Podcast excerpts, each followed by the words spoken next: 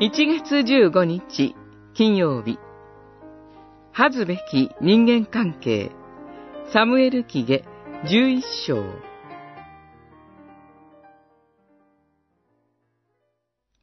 神の箱もイスラエルもユダも仮小屋に宿り私の主人ヨアブも主君の家臣たちも野営していますのに私だけが家に帰って飲み食いしたり、妻と床を共にしたりできるでしょうか？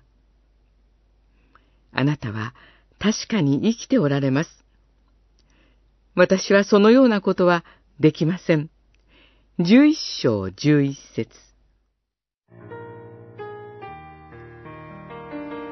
聖書に記される人間の影の面の中でも、最も目を背けたくなるような事件が起こります。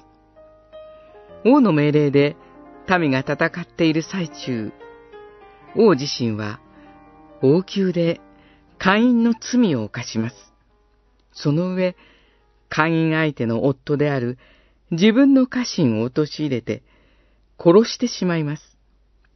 神をも人をも裏切る行為です。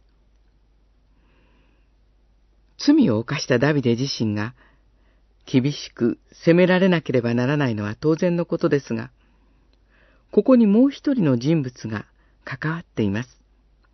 それは王の将軍、ヨアブです。ヨアブはダビデの姉の子で、ダビデの家臣の名が挙げられるときには、常に筆頭に登場するほどのダビデの右腕でした。熱血感で親族を愛し、叔父であるダビデのためと思えば何でもする人物でした。そんなヨアブでしたから、ダビデは罪の後始末を委ねたのかもしれません。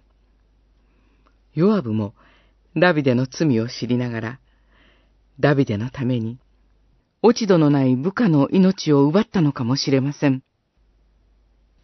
しかし、この関係は神の前で恥ずべきものでした。殺されたウリアの王や仲間への誠実さとは全く逆の不誠実な関係でした。神の御心に沿わない悪しき関係は不幸の原因となっていきます。